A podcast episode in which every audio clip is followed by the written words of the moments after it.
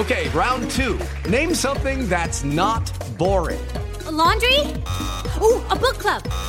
Computer solitaire, huh? Ah, oh, sorry, we were looking for Chumba Casino. That's right. ChumbaCasino.com has over 100 casino style games. Join today and play for free for your chance to redeem some serious prizes. ChumbaCasino.com. No purchase necessary. Full prohibited by law. 18 plus terms and conditions apply. See website for details. Siete en punto. Panorama informativo 88.9. Información que sirve. Yo soy Alejandro Villalbazo. Twitter y TikTok. Arroba Villalbazo 13. Martes 25 de abril, Iñaki Manero. Vamos al panorama nacional. En el municipio de Ciudad Hidalgo, Michoacán, ocurrió un enfrentamiento entre un grupo armado y personal del ejército mexicano, que dejó un saldo de seis criminales abatidos y un militar muerto. Los reportes señalan que los criminales, identificados con el cártel Jalisco Nueva Generación, intentaron emboscar al personal de Fuerzas Armadas.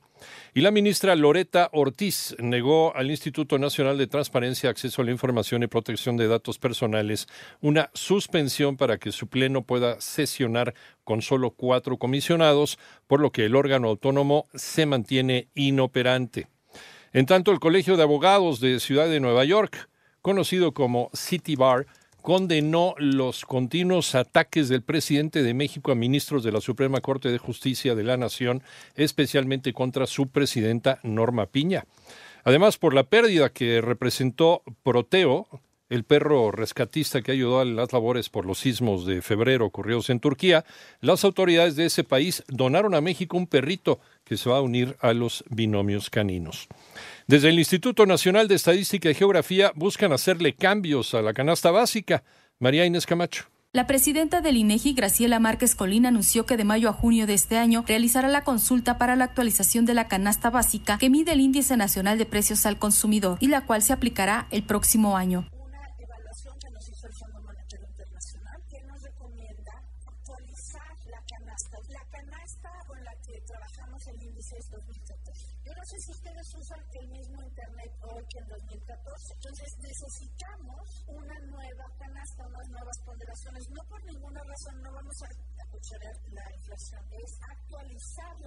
Agregó que a raíz de la pandemia hubo un cambio importante en el consumo de la población. Para 88.9 Noticias, María Inés Camacho Romero. Avanza en el Senado la reforma a la Ley General de Comunicación Social. Ivonne Menchaca. Las Comisiones Unidas de Gobernación y de Estudios Legislativos Segunda del Senado avalaron el proyecto por el que se modifica la Ley General de Comunicación Social en materia de límite de gastos en las entidades federativas. Con ello se busca establecer que las entidades federativas, los municipios y las demarcaciones territoriales de la Ciudad de México determinarán su propio límite del gasto del Programa Anual de Comunicación Social, considerando los principios de austeridad republicana, economía y racionalidad presupuestaria.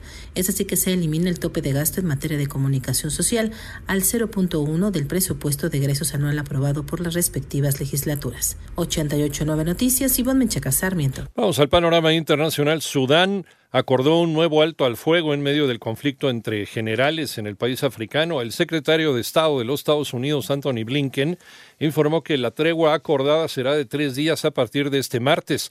Según la Organización Mundial de la Salud, el conflicto ha dejado más de 420 personas muertas y 3.700 personas heridas, además de muchas desplazadas.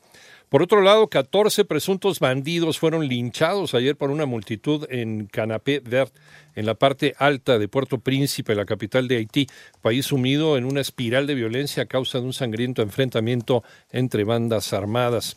En tanto, Indonesia, Indonesia levantó una alerta de tsunami generada por eh, un terremoto magnitud 7.3 que se produjo eh, hoy martes muy temprano frente a la isla de Sumatra.